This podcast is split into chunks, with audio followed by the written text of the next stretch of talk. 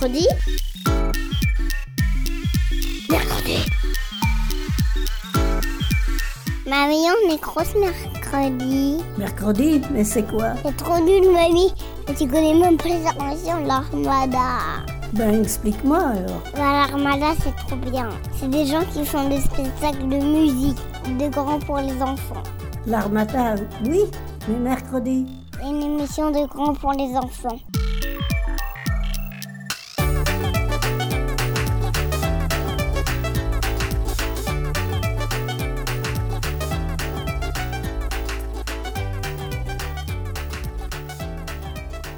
Bonjour à tous et bienvenue dans Mercredi. Aujourd'hui, avec Louise, nous allons vous parler de la couleur, Orange, c'est-à-dire du bleu, du jaune, du rouge, rouge, du rose, du violet, du vert et j'en passe. orange. D'accord, c'est beau la couleur, mais qu'est-ce que c'est? Alors la couleur, Camille, c'est une perception de l'œil d'une ou plusieurs fréquences d'ondes lumineuses. Alors notre cerveau va interpréter cette perception, le transmettre à l'œil et nous permettre euh, d'identifier la couleur. Alors comme le dit Pierre Soulages, peintre euh, français qui vit toujours et qui nous offre encore euh, de ses belles peintures, un jour je peignais, le noir avait envahi toute la surface de la toile, sans forme, sans contraste, sans transparence. Dans cet extrême, j'ai vu en quelque sorte la négation du noir. Les différences de texture réfléchissaient plus ou moins faiblement la lumière, et du sombre émanait une clarté, une lumière picturale, dont le pouvoir émotionnel particulier animait mon désir de peindre. Mon instrument n'était plus le noir, mais cette lumière secrète venue du noir. Alors, couleur et lumière sont donc indissociables, comme on vous le disait au tout début. Mais Camille, tu souhaitais nous en dire plus sur ce sujet, notamment la lumière, comment on le perçoit, de manière plus technique. Avec plaisir. Alors voyons ensemble pourquoi on voit les couleurs. Donc les couleurs qui caractérisent les objets sont composées de pigments qui reçoivent de la lumière et qui n'en renvoient qu'une partie. La lumière du soleil est composée d'un mélange de trois couleurs, le rouge, le vert et le bleu. On appelle ça la lumière blanche. Tout simplement parce que euh, le mélange de ces trois couleurs donne du blanc. Prenons un exemple. Lorsqu'un objet rouge est éclairé par le soleil, les pigments de cet objet absorbent et gardent le vert et le bleu, mais renvoient le rouge vers notre œil. C'est de cette manière que notre œil perçoit la couleur. Il est important de ne pas confondre les couleurs qui composent la lumière et les couleurs primaires dans la peinture ou par exemple dans les imprimantes. Mais comment notre œil fait-il pour distinguer ces couleurs, me direz-vous? Dans nos yeux, en fait, on a deux types de photorécepteurs qui sont des récepteurs sensibles à la lumière. Il y a des petits cônes et des petits bâtonnets. Les bâtonnets sont sensibles à l'intensité lumineuse. Ce sont eux qui permettent de voir dans l'obscurité, en fait. Et euh, lorsque la lumière, même faible, atteint le bâtonnet, celui-ci euh, renvoie un signal électrique au cerveau via le nerf optique. Quand il y a plus de lumière, donc en plein jour par exemple, les bâtonnets reçoivent trop d'informations, ils sont saturés et ce sont donc les cônes qui prennent le relais. Ceux-ci sont spécialisés dans une couleur précise, ils se répartissent les tâches, donc il y en a qui sont sensibles davantage au vert, d'autres au rouge et d'autres qui réagissent au bleu.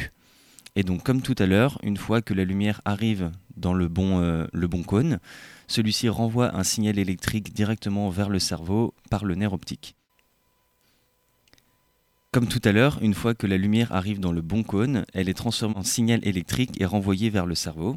Celui-ci fait ensuite le mélange des couleurs et nous percevons ainsi de manière claire ce qui nous entoure et par conséquent les couleurs.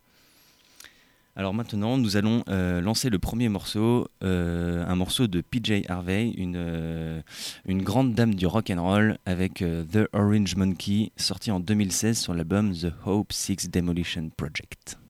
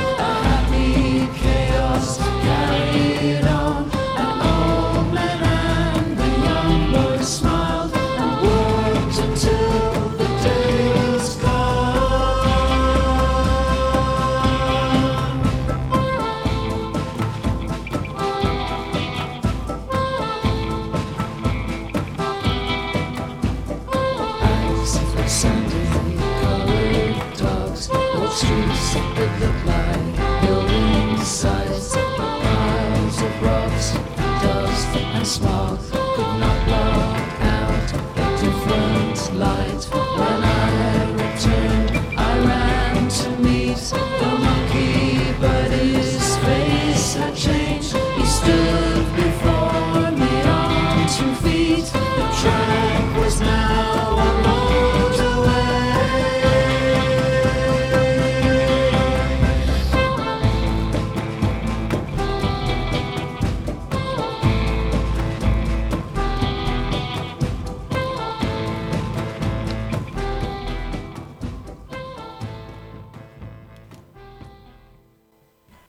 Alors si les couleurs euh, viennent de la lumière et peuvent être identifiées, vues grâce à nos yeux, c'est qu'elles sont partout.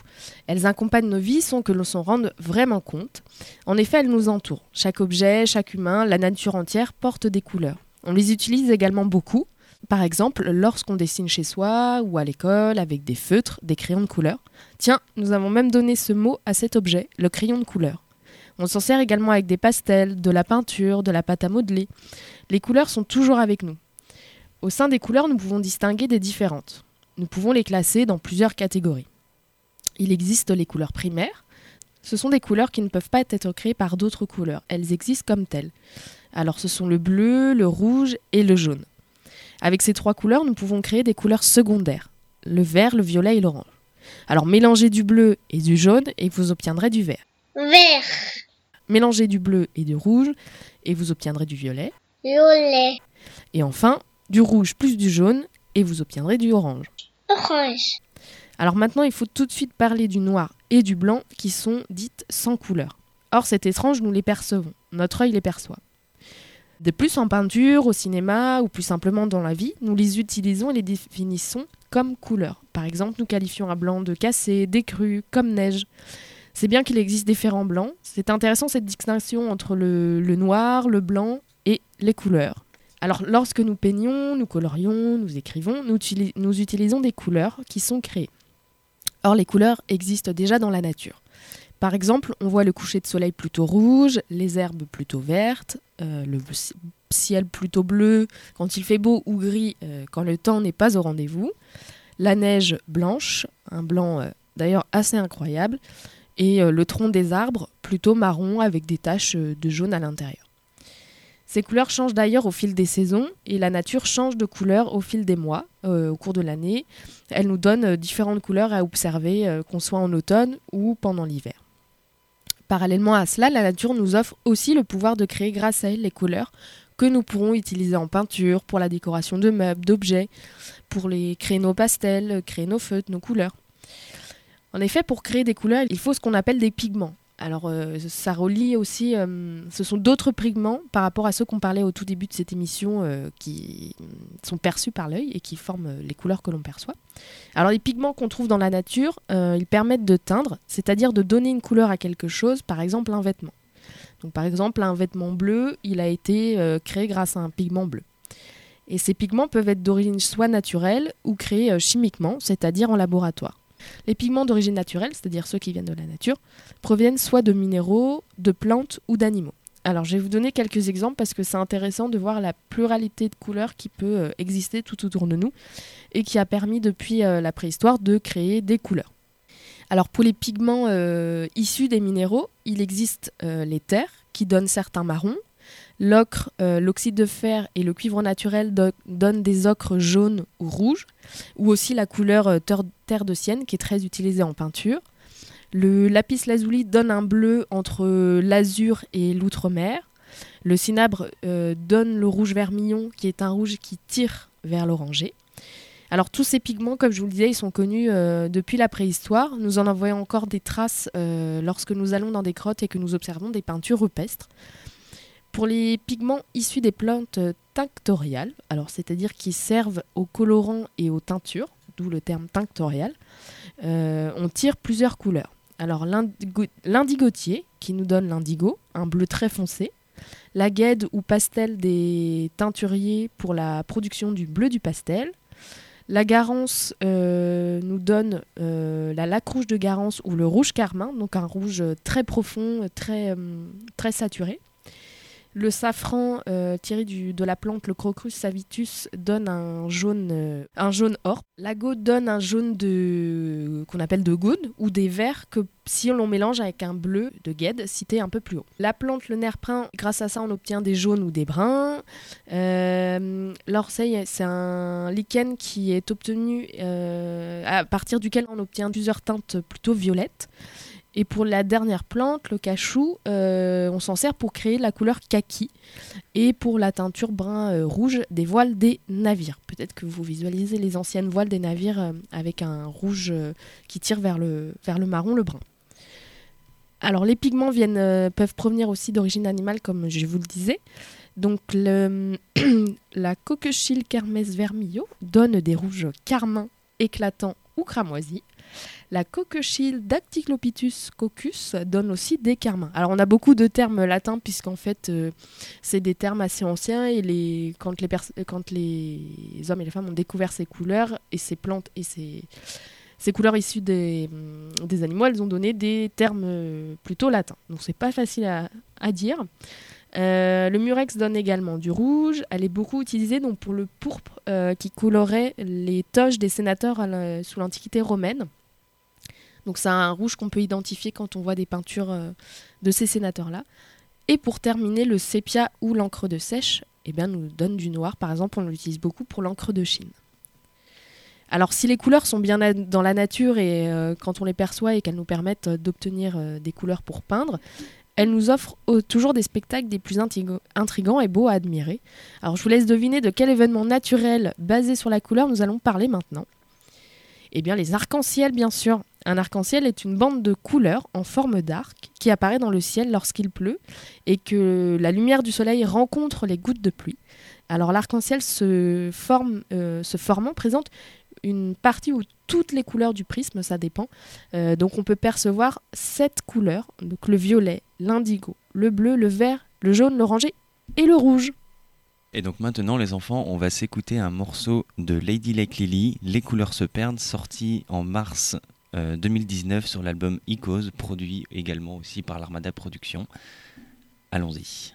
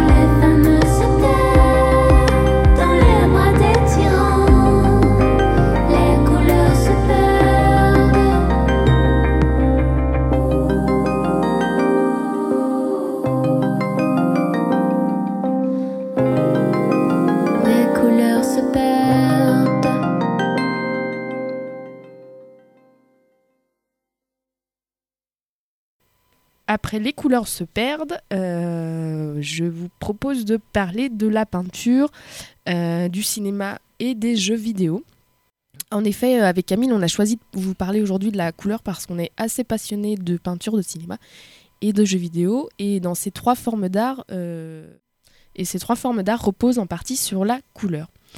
Alors l'homme s'est toujours servi des couleurs et a toujours peint. Donc nous avons évoqué plutôt les peintures euh, rupestres réalisées dès la préhistoire. Et depuis, même si les couleurs sont les mêmes et qu'il existe plusieurs textures, substances et matières de peinture, euh, en effet, en peinture, on peut utiliser euh, de l'huile, de l'acrylique, de l'aquarelle, la pastel, la gouache. Euh, ça reste toujours des couleurs euh, qu'on retrouve dans ces différentes techniques. Ainsi, un bleu azur peut être créé en matière huile, gouache ou acrylique. Bleu. Euh, cela va changer le rendu sur la toile, sur le tableau, mais la couleur reste la même. Nous pouvons donc utiliser soit un pinceau, un rouleau, un couteau ou même une truelle pour étaler la matière, c'est-à-dire la couleur. Rouge. Jaune. Noir. Alors ma passion pour la peinture et notamment la couleur, qui me paraissait inexplicable, a pris du sens depuis que j'ai trouvé un texte intéressant euh, que je souhaiterais partager avec vous, et puis on en parlera un petit peu après. Alors la couleur ne se contente pas de faire face ni d'être en surface, elle porte le fond à la surface. Elle n'est pas seulement l'expression du fond, elle est le fond lui-même, fut-il insondable, d'où l'épaisseur de la matière qui se manifeste. La couleur elle-même est épaisse, qu'elle soit mince dépôt ou couche d'une pâte dense, c'est pourquoi elle ne se contente pas de couvrir, comme le voudrait l'étymologie du mot latin ou grec. La première pensée qu'il faut dédier à la couleur doit consister à écarter ce motif de recouvrement. La couleur ne couvre pas plus que la peau ne couvre. Comme la peau, elle manifeste le corps, la substance, elle le met au monde. Alors voilà ce que j'aime dans la peinture, c'est notre rapport à la couleur. Il est intense, vif, profond, euh, comme la couleur. Elle nous rapproche de la vie et nous la met en peinture, tout simplement. Comme la couleur, nous ne ressentons pas de vide ou peu de choses, mais bien une entièreté, quelque chose de vivant et d'entier lorsque nous la voyons. La couleur provoque des émotions. Regardez la nuit étoilée de Van Gogh, les nymphoïades de Monet, la jeune fille à la paire de Vermeer, et vous serez ému, touché, sensible par les couleurs du tableau. La couleur c'est du sensible, du regard, de l'émotion, un sentiment indescriptible mais bon. Serions-nous heureux sans la couleur, sans le rouge du coquelicot, sans le gris des pierres, sans le noir intense du zèbre, du panda ou de la panthère, et le jaune des joncs? Avec mercredi, j'écoute tous mes petits-enfants.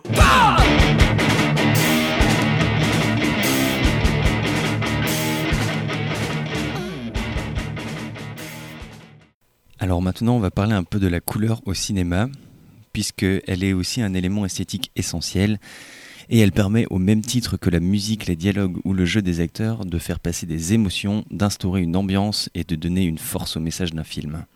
Penser, transformer et même manipuler du tournage jusqu'à la post-production, la lumière dans un film, elle est comme une langue avec sa conjugaison et sa grammaire.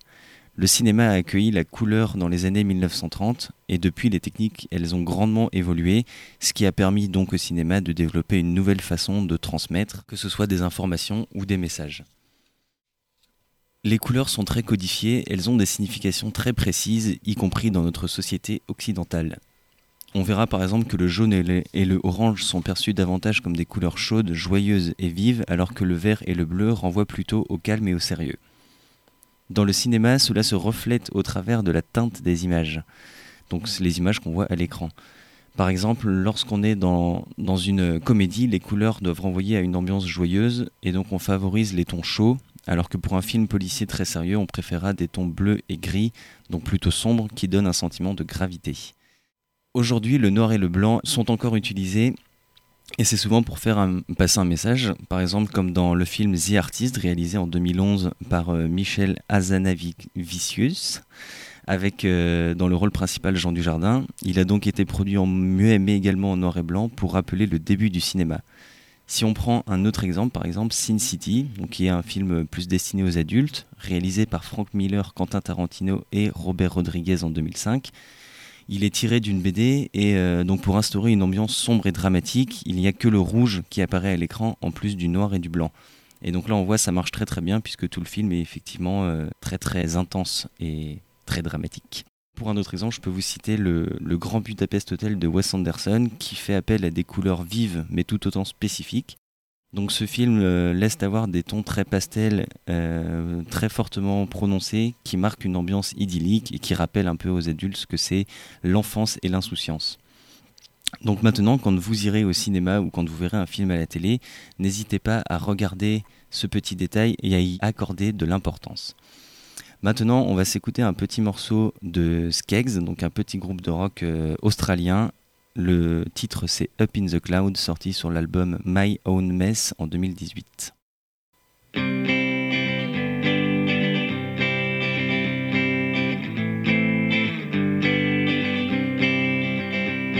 I might not ever work things out. I might live my whole life not knowing how. I've survived up until now. And it's all been worth it. It's just hard sometimes in the heat of the moment. I can't see through these eyes at times how the picture really sits. It's hard without a frame to understand how big the picture is. Just how if it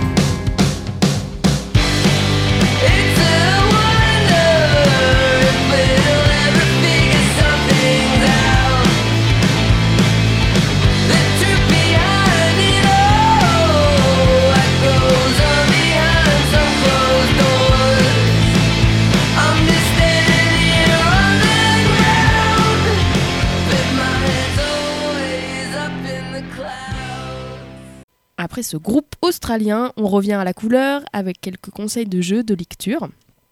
Alors, connaissez-vous Twister? C'est un jeu collectif euh, qui date de 1966 et qui se base sur les couleurs. Le but du jeu est de rester le dernier sur le tapis Twister. En effet, une girouette euh, à côté du jeu indiquera à chaque joueur sur quelle pastille de couleur il va devoir mettre sa main ou son pied sans tomber. Euh, côté livre, euh, on vous en conseille trois Petit bleu et petit jaune de Léo Léoni, l'histoire de deux amis couleurs, un grand classique de la littérature euh, française. Euh, couleur, je veux tout savoir pour apprendre les couleurs en s'amusant. Et enfin, je cherche les couleurs dans l'art pour découvrir la peinture des petits. Alors on ne peut terminer cette émission sans citer Michel Pastoureau, grand historien de la couleur. Euh, bon, tout simplement, on vous conseille de tout lire euh, chez Michel Pastoureau euh, ou de vous faire lire tout ce qui, est, dit par Michel Pastoureau. Mais le plus simple pour peut-être aussi le découvrir, c'est d'aller écouter Les Petits Bateaux, émission sur France Inter, où il intervient assez régulièrement puisqu'on les enfants lui posent toujours des questions sur les couleurs. Et par exemple, la dernière, c'était pourquoi n'y a-t-il pas de rose dans les drapeaux? Voilà donc Michel Pastoureau est un invité régulier des Petits Bateaux. Alors quittons-nous en musique avec le très très très très célèbre True Color de Cyndi Lauper. À la semaine prochaine dans mercredi.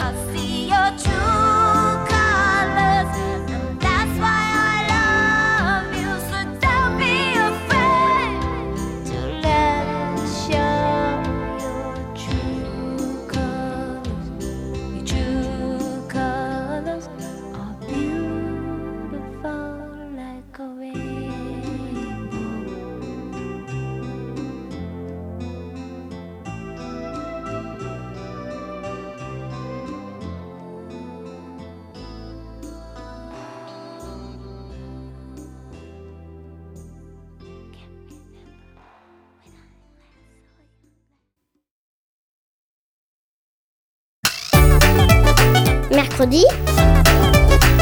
Mercredi. Mercredi. Mercredi. Mercredi. Mercredi.